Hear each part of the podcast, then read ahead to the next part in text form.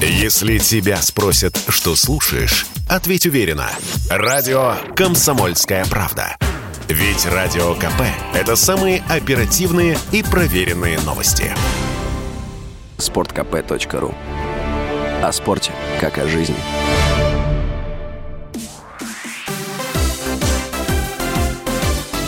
Новости спорта.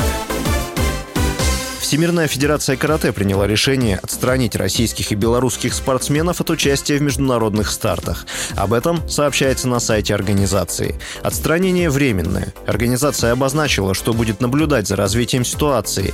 В заявлении сказано, что Всемирная Федерация Карате приняла решение после консультаций с национальными федерациями.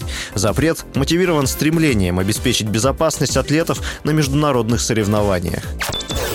Российская фигуристка Александра Трусова получила звание заслуженного мастера спорта. Фото приказа министра спорта России спортсменка опубликовала в своем телеграм-канале. 17-летняя Трусова завоевала серебро в одиночном катании на Олимпиаде в Пекине. Московские спортсмены, завоевавшие медаль на зимних Олимпийских играх 2022 года в Пекине, получат дополнительные выплаты от столичных властей. Мэр города Сергей Собянин подписал постановление, согласно которому победителям игр заплатят по 4 миллиона рублей, а серебряным и бронзовым призерам по 2 миллиона 500 и 1 миллиону 700 тысяч рублей соответственно.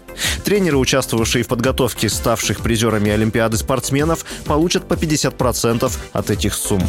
С вами был Василий Воронин. Больше спортивных новостей читайте на сайте sportkp.ru Новости спорта.